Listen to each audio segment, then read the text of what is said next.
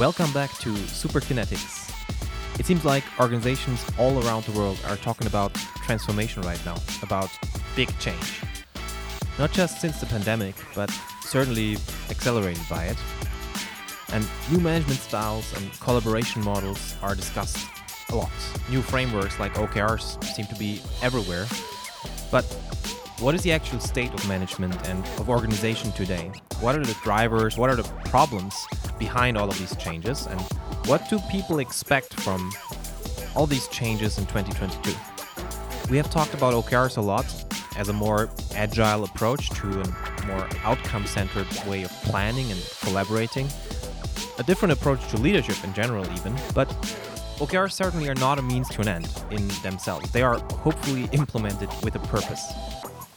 Like with any methodology or tool, it should be about solving relevant problems in an organization. So today won't be about any methodology or tool. We'll discuss the problems that so many companies have to deal with right now in today's dynamic and digital work environment and we will look at the solutions that might guide a way into the future. This will be the focus for at least our next six to eight episodes. We will discuss that topic with a group of experts from our team, people who are actually working on these problems, work on solving these problems, and we will invite people from the industry that went through relevant transformation processes. People who can share insight and war stories share their success stories and strategies, the tactics that worked for them, and the challenges and issues they had along the way. To start this special series, I invited Simon Bob, a product leader at WorkPath, for us to get an overview of the main problems we see organizations struggle with today in the digital age. And we will talk about remedies and clear initiatives, what leaders can do to address them. You might already know Simon as he had been our guest before in some of the episodes, and I'm very much looking forward to our conversation. My name is Johannes, and I'm the CEO and founder of WorkPath.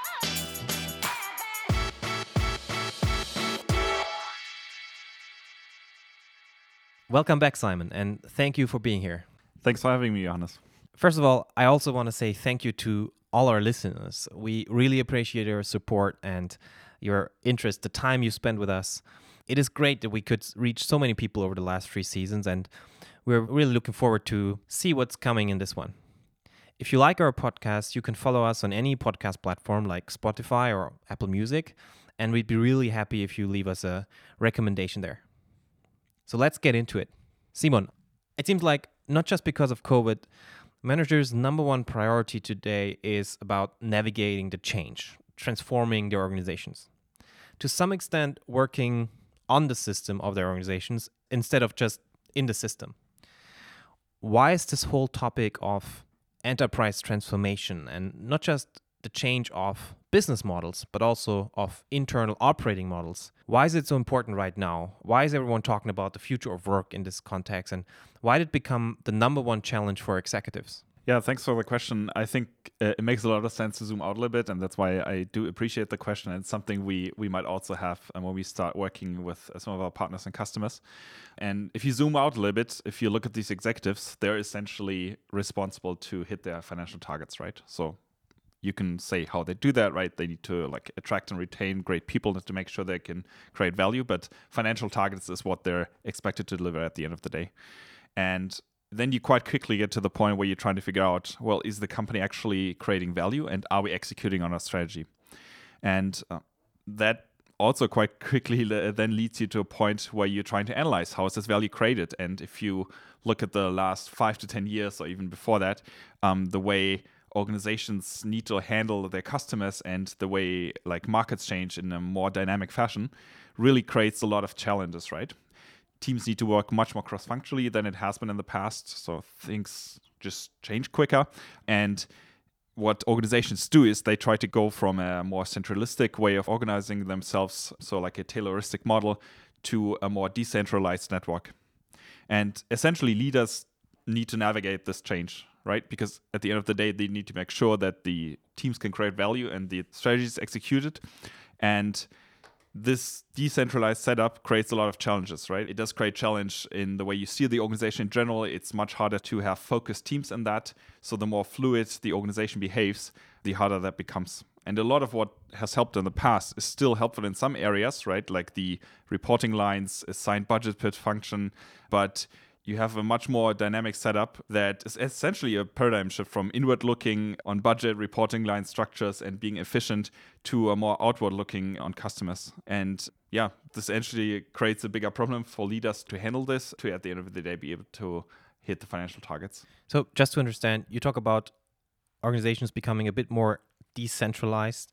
You're talking about teams becoming more autonomous in that and also like more customer centric sort of like that's the main goal giving more autonomy to teams so they can focus more on their set of customers the customer group and move faster. I think that's something we talk about a lot here. And then you say on the other hand we have all of those strong legacy processes for allocating budget for breaking down strategy top down that are very much born and manifested in in the past a past that somehow doesn't really exist anymore at least if you look outside the organization and, and how markets work. Anything else? What comes with decentralization? Why is that so difficult? I think the main question is like how do you ensure direction and clarity in a more decentralized network?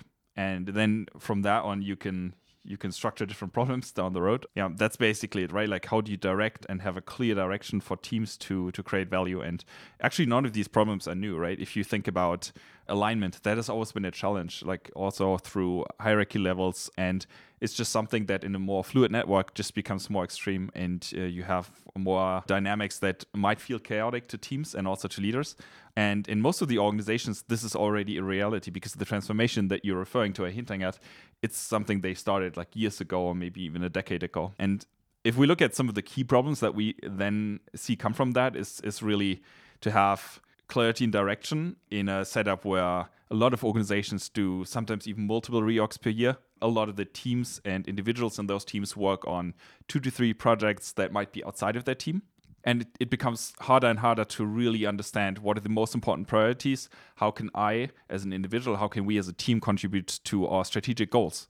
And we like these studies that show that most of the teams don't know the company strategy and even lead us on some level. Quite well known, I assume. But that's actually the point, right? How do you make sure in, in a more fluid setup that teams actually have clarity on the direction and how do you work against this if this becomes worse in a more fluid setup? Yeah. Okay, so here's the situation. What you're describing, I think it, it resonates strongly with what we've been talking about in the past and what you can read like in research papers and what you can hear from managers all over the board, we're seeing that shift in how organizations work and how they have to morph from those rather like rigid, centralistic pyramids with a very clear and stable structure. And they're sort of like morphing towards something that looks much more like a decentralized network, very fluid, very dynamic. Many people might say very chaotic and, and much more decomposed than, than in the past. And what you just said is like it all starts with clarity, right? When we talk about how do you manage a decentralized network and why is strategy and strategy execution so difficult in in this new reality, it all starts with clarity and direction. And as you said, I think that's that's really staggering to see the numbers where it's like with so many companies we work with, two thirds of their employees, when we start working there, they don't know the company strategy. If you ask them, they usually say, I don't understand the whole company strategy on the one hand. On the other hand, obviously, I also don't know how I can contribute. So, as I said in the introduction, we're going to talk about the main challenges these organizations have if you look at the transformation, at the big change that's happening right now. And that's something I really like to highlight. It all starts with clarity and like how can we make sure that every employee, every team knows where do we want to go as a company? If I cannot rely on the reporting structures and, and a stable prioritization framework around me anymore, how do I still know where I have to work on and why my work is meaningful, why it contributes to to a bigger picture? I think that's something that we can sort of like take a break and put in as, as a number one challenge, right? Clarity for everyone. Yeah, and if you achieve that, then uh, your next problem is usually how do you create alignment around those outcomes, right? If if individuals and teams know this is the direction, this is how we as a team or how I as an individual can contribute to the company strategy and create value on, on the customer side, on, on the business impact side. In most organizations, the alignment aspect is also like a really tough problem, right? If you're working within a functional or cross-functional team and then also in a different type of setup, in most organizations there is no infrastructure to really support this. And they are also like there there was a very interesting HBR study on more generally strategy execution, but one of the points it made was that working with another team, right, with someone that's not in your functional area is, is approximately as reliable as working with an external partner, so not so much. And you can't really um, depend on that uh, in most cases. And the reasons why the alignment part is really hard in most cases that there's still a, a certain power dynamic that is tied to the organization structure, which is like absolutely understandable that you're rather drawn into the reporting line and where your manager might be. And then just quite simply put, it's really complex to line out of these, right? You need to figure out that there's collaboration potential. You need to agree on the relevance, like if you're going to prioritize or not. And then you need to agree on a plan. And if you have multiple of these and uh, everybody is like potentially planning for their new outcomes, it's just it's just something that can't just be expected unless there's a certain infrastructure where teams really can be supported to focus on their outcomes. Got it. So if we talk about the top three to five challenges organizations face right now, we don't just talk about clarity and direction. We talked about clear outcomes. Everyone has to know where we go uh, and how they can contribute. You also talk about alignment, aligning teams. I'm always surprised and excited how much those two are sort of like correlated because alignment, it's such a generic word. Everyone talks about it all the time. I think alignment in organizations has always been a challenge. Like if you don't have clarity, if you don't know why you're there for, and if you don't set like those priorities in a certain quality, what do you align yourself around, right? I think that's something that we will dive deeper in, in the next episode when we talk about clear outcomes and we talk about this first challenge that you described. If everyone thinks in projects, if everyone is just prioritizing output, what am I building, and not what value am I creating, what outcomes am I achieving and, and creating for the customer, then aligning around org structures or aligning around a project might be an efficient thing that you're doing there, but it's not necessarily getting you to being successful in the market and to achieving your strategy. So if you don't have clarity on where the company goes, if you don't have clear outcomes, alignment obviously doesn't work. So I think it's pretty interesting how those two things are building up on each other. And if your direction and the way you define direction doesn't work, alignment, you might have the most advanced process. You might spend tens of millions of euros every year in, in time on this process, but still you're not really aligned around the most important priorities that drive the company forward. Yeah, and if you think a little bit more about the context of such an organization that is more fluid, you even have then struggles if you have clarity on those, but the organization is still very noisy, right? So it tends to be still rather hard for teams to really then focus on the key outcomes because in their day-to-day work they have so much noise around them, right? They have additional requests, of course, in their daily operations, as everyone is aware of. Like there might be firefighting topics, and a lot of these topics are also more, let's say, pronounced in in a fluid setup. And a lot of the, let's say, new tools and also uh, new help that we've gotten from digital tools and in general productivity setups that do help us tremendously do create more of that noise. Right? If you think about Teams or Slack or, or similar products that help teams to work better cross-functionally, actually, and to be faster in in like collaborating on these outcomes, you do also have to accept that they create more noise and draw the teams away sometimes from their top priorities. Which is a major killer of productivity in day-to-day work, right? It can be intense yeah, to be. Yeah. yeah. So before we get to that, I think it's a third challenge already. Like, how do you ensure you have a productive and focused workplace, even though the noise, the chaos becomes more and more. I love what you said about how the changes we described in the introduction are making alignment more and more difficult, right? As I said, alignment is already a huge challenge if you have a stable and reliable org chart where you know this is the leader, this is the team, and sales and marketing have to align. But I think that's really something that that we have to emphasize. Like, if you don't think the organization as a one layer pyramid anymore, but as a multidimensional network with cross functional teams, project teams, teams with partners. And it's like much more complex, much more fluid, this whole alignment challenge multiplies, right? You don't just have to align vertically and horizontally, but you have to align in a continuously changing environment in all directions.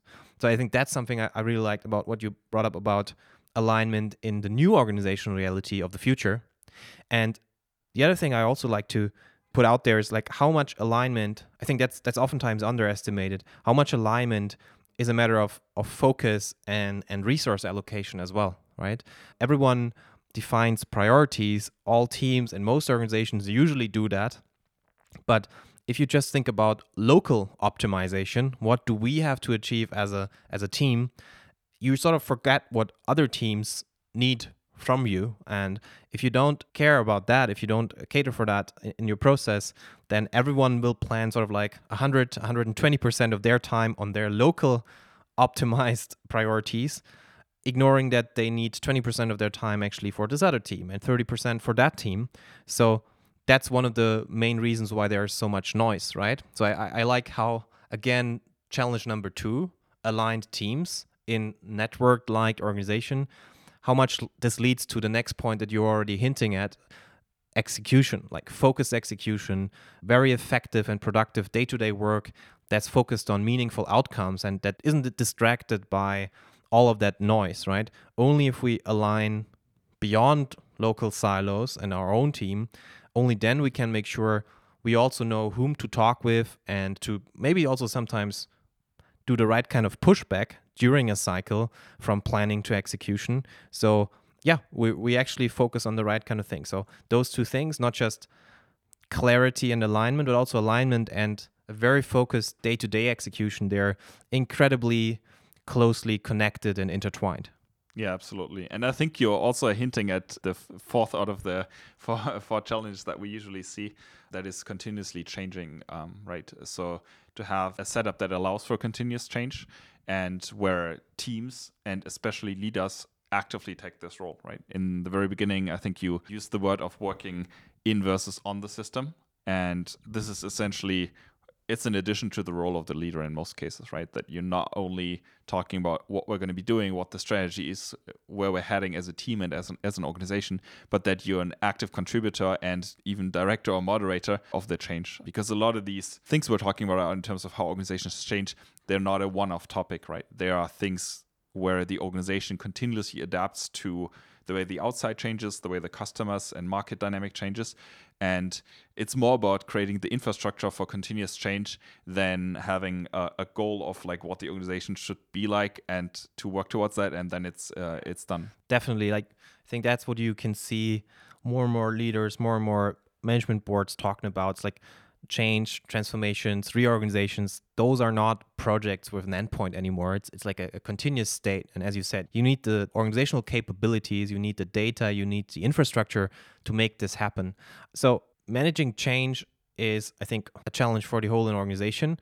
But also, if we talk about day to day operations, I briefly like to talk and, and maybe go a little bit back to like if you have clear outcomes, if everyone knows like where are we heading, if you are well aligned around these outcomes across teams, then assuming you can have a more focused day to day operations and execution that's really focused on these outcomes, where everyone knows my week is successful if I'm making progress on this outcome.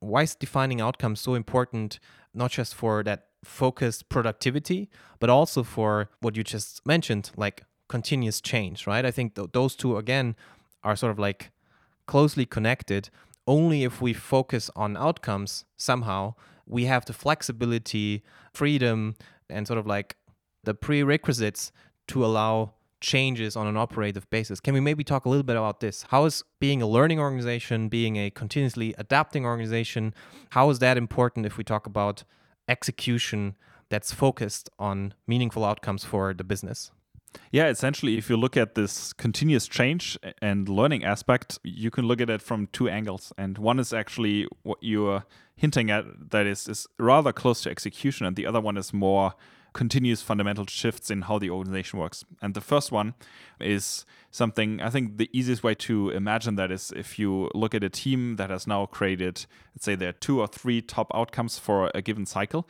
they basically, in, in many cases, now have like dashboards where they can see the progress on those outcomes. They might even have laddering other outcomes that they're contributing to or business KPIs where they have like a North Star that they're measuring for and they can continuously see the impact of that.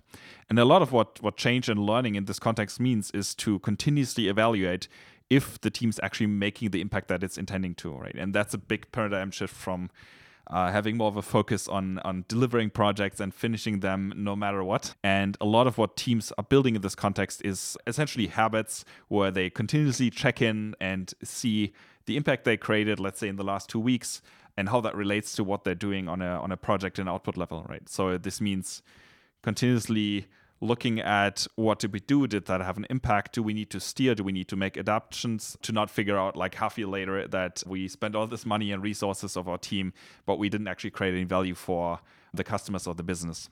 And that's the part that's that's really close to execution and that's tremendously important on a more local level for teams and and a great habit that is essentially an extension to a lot of the agile ways of working that have been introduced on the team level. And then the other angle is essentially to some extent dependent on this because if you start running a process where teams create data by like uh, creating the outcomes and executing in those you now have the ability to run the organizational development in a bit more of a data driven way and not so much about guessing what is working what isn't right? So one of the big challenge on let's say top level leadership in many cases is that there's very little clarity on how the transformation is going that they're trying to run. They know it's their top priority, but they have very little data on that. And if you run a process like that, and if you have the data to to measure how the organization is behaving, you can then start looking at some of the, the key transformation you're focusing on in that year or let's say six months to say like we are trying to increase our alignment because we know we went to a more fluid structure, right? We we want to understand do teams have more clarity, right? That was the first problem as a second example. And to see if you're making progress there, to measure that, and also to give this back to the leaders and the teams of the organization, say like, hey, this is a joint effort. We're trying to continue to develop the way we work. And one of the key things we're now focusing on from a transformation aspect is alignment. And we need you for this. And this essentially means that teams in, in most cases and leaders not only have the actual content related goals where they're trying to execute on the strategy, but the organizational development part of the efforts also have their own outcomes in many cases. I think that that's a really good way and a simple overview of looking at it. We're basically talking about like two kinds of feedback loops, right? A feedback loop that happens best case in every team on a weekly or bi-weekly basis.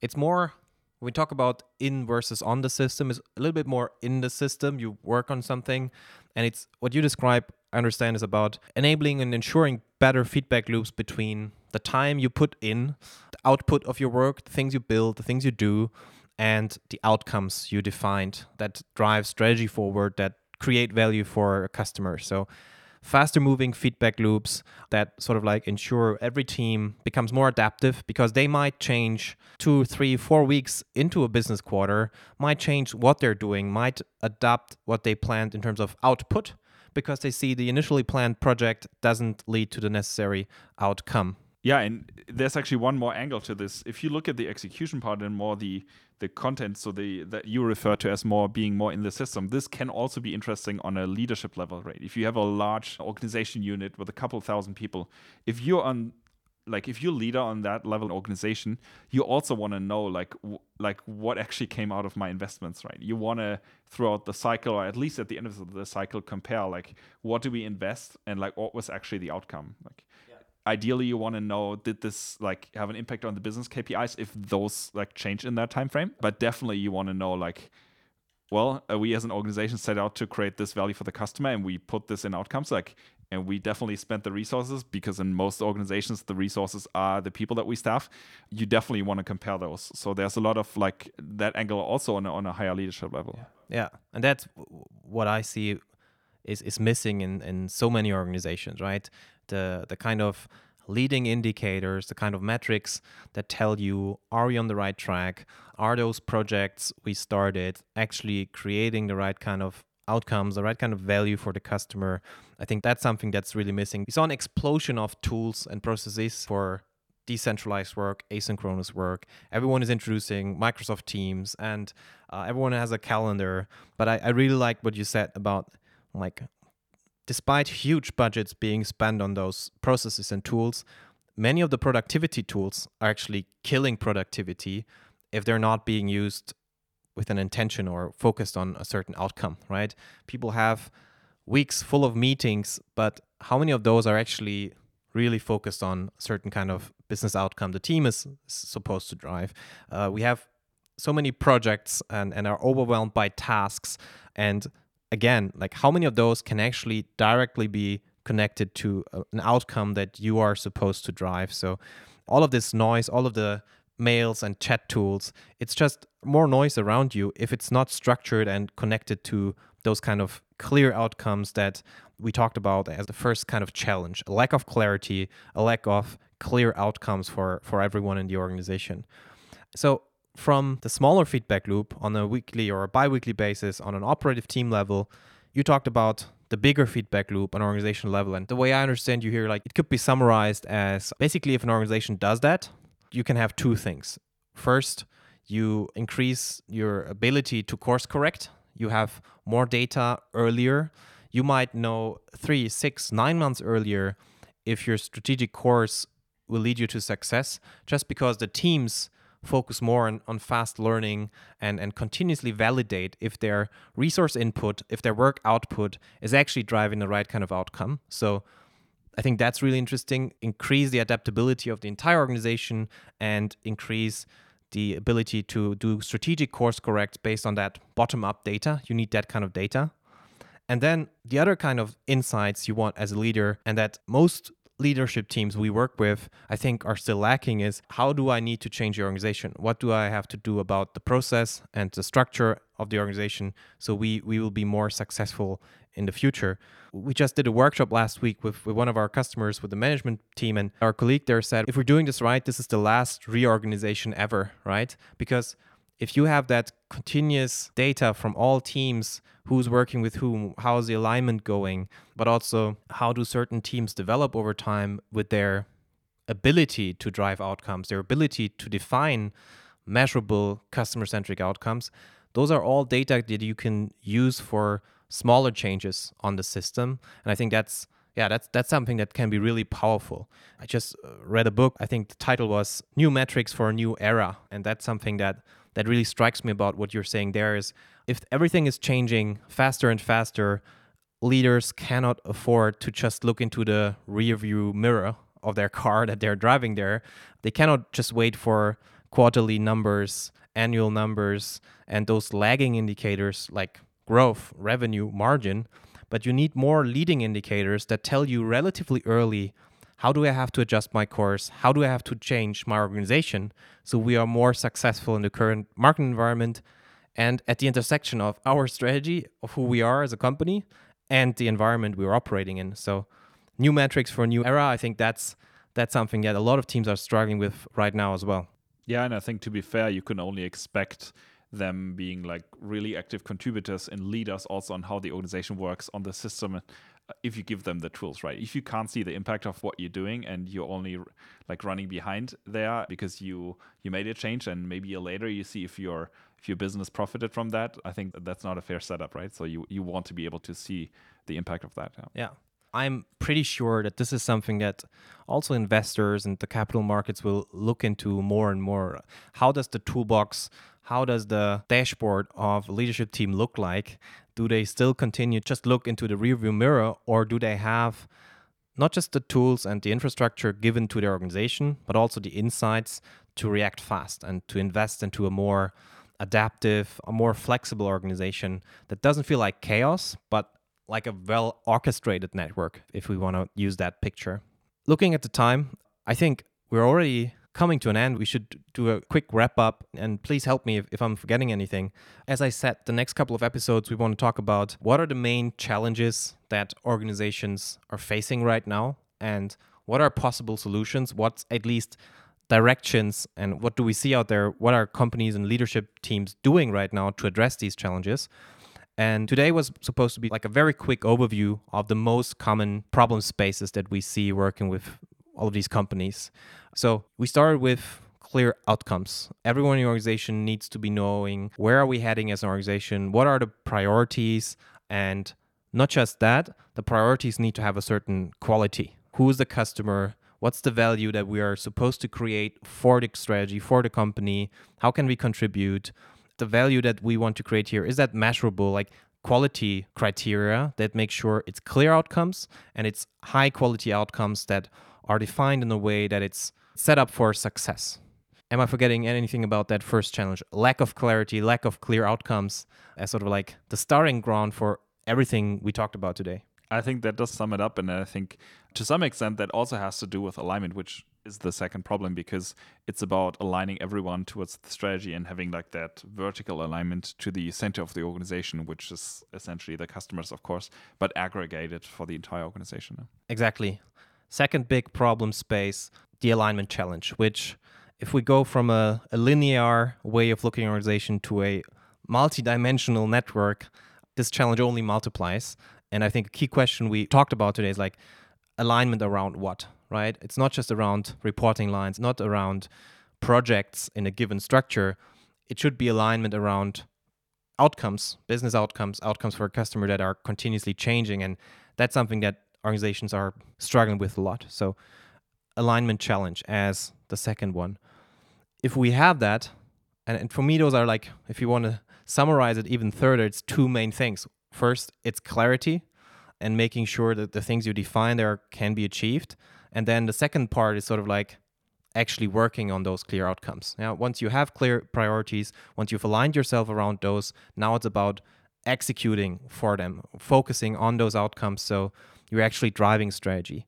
What are the main challenges there? I would say the main challenges there are that in many cases you're going to be working in different team setups, right? You might be in a functional team that is your main home base, let's say, and then you might also be working cross-functionally. And in both of those setups shouldn't like differ that much, right? It might always be a you know still a little bit better in your functional team or in the main cross-functional team that you're based in, but ideally should be not that big of a difference, right? It should be very focused on very clear on if you're collaborating outside of your team boundaries.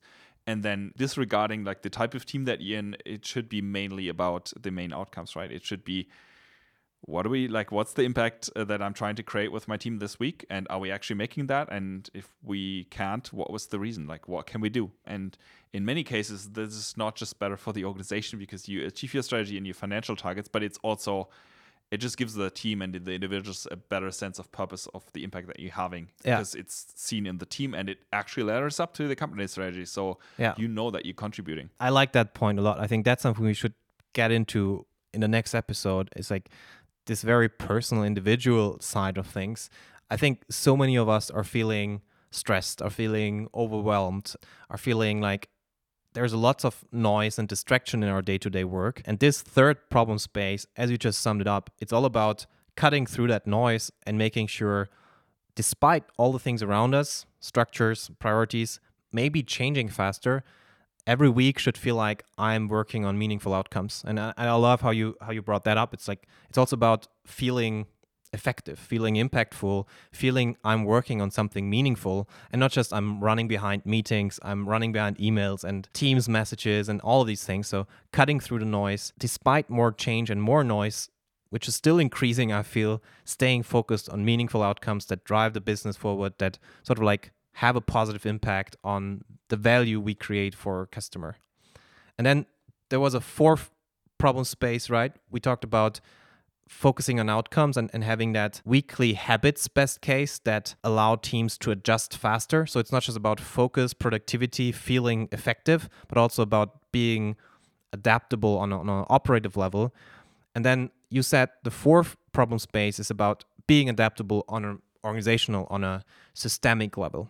What's a good summary of what we discussed there?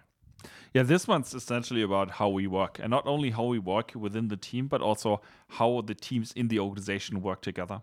And I think the uh, the most important topic there is uh, something that you hinted at earlier, right? You said I think it was about the customer meeting you had and like the last reorganization, but maybe it's also the reorganization that never ends because it's much more about having more continuous change there and handing some of that responsibility also to the leaders and teams throughout the organization. So it's really about continuously adapting to the outside world and optimizing the way the teams collaborate, how teams ladder up to strategy based on what the company needs, what the markets and the customers need, and having that in a way that is not as as much of a fundamental shift where you have a big reorganization where um, teams wait multiple weeks on what's going to happen and there's a lot of chat around it and then there's like another couple months of unclarity but rather continuous change um, that just fits much better to the dynamic that we see now in the markets. Yeah.